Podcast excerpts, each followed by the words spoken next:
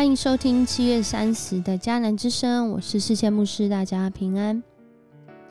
我们今天呢，要一起来分享耶利米书的第十一章一到十七节。耶利米书的十一章一到十七节，这两天的经文呢，很像这个预告片，又很像连续剧。在今天的经文当中呢，上帝透过跟耶利米之间的对话，上帝说出了。这些人为什么走到今天的境况？不断的透过这些细节，我们看见上帝对人的爱是多么的深。他不断的呼唤我们走在他的道路当中，因为他为我们预备的是那真实的平安、真实的盼望，而且上帝是守约施慈爱的。可是啊，在今天呢，这段经文很清楚的告诉我们。他过去呢，向这个犹大人和耶路撒冷人说道：“如果谁不行这个约定的话，谁就受咒诅。”而这约定是从埃及，在那个时候，从那个燃烧着的火炉中，把他们的祖先带出来时，就与他们立了这约。上帝说：“我要他们服从我，遵守我的命令。我告诉他们，他们若服从我。”就是我的子民，我要做他们上帝，而这样我就实现我对他们祖先所发的誓，把他们现在居住流奶与蜜这肥沃的土地赐给他们。耶利米好像一个见证人回答说：“是的，上主，上帝真的是守约的主，他是我们的主，他是守约的主。”他让他的百姓真的就在约书亚那个时代进入到了这个迦南美地，可是他在这里又继续说到，耶利米要走遍这个犹大各城镇和耶路撒冷的大街小巷，向这人民宣布这约，让他们明白内容，服从服从这约的规定。从这个上帝把祖先带出埃及的那一天开始。我一再劝告他们服从我，他们总是不听也不理会，反而受自己顽固邪恶的心思所控制。我要他们遵守这约，但是他们拒绝了，所以我照这约的规定惩罚他们。我们看见上帝真的是慈爱永不改变，但他也是公义的上帝。他与百姓立了约，当然他不会违背他的约定。但百姓呢？若是百姓违约了怎么办？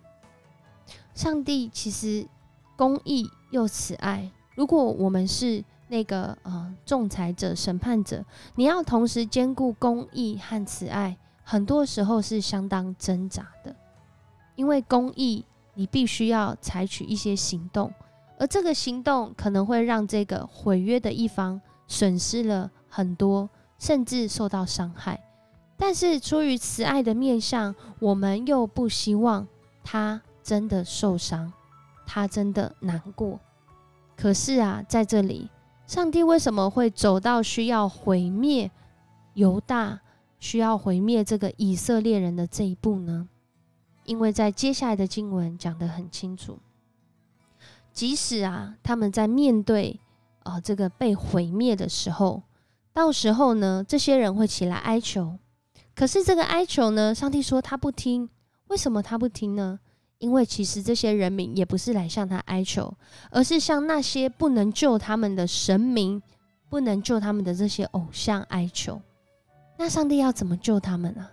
他们也没有来向上帝哀求啊，反倒是在那个时候才发现，我真的很无助，我们真的遭难了。这是上帝他在未来看到的一个景况。所以后面呢，继续说到：“我所爱的子民，既然罪大恶极，还有什么权利到我的圣殿来呢？他们以为许愿献生祭就能消灾吗？他们以为这样做就能快乐吗？我曾经称他们为枝叶茂盛、果实累累的好橄榄树，但现在我要像闪电一样烧光它的叶子，折断它的枝子。”上主万军的统帅栽种了以色列和犹大，但现在要降灾难给他们，因为他们作恶，自己招惹了这个灾祸。他们向巴利献生计，惹怒了我。透过摩西之约，我们很清楚这十句话、十诫，不可拜其他的偶像。但是在这里，我们却明明的看到这些人拜其他的偶像，甚至上帝还说，在未来遭难的时候，他们竟然去寻求的还是这些偶像。那这样的一个情况，上帝如何保护保守他们呢？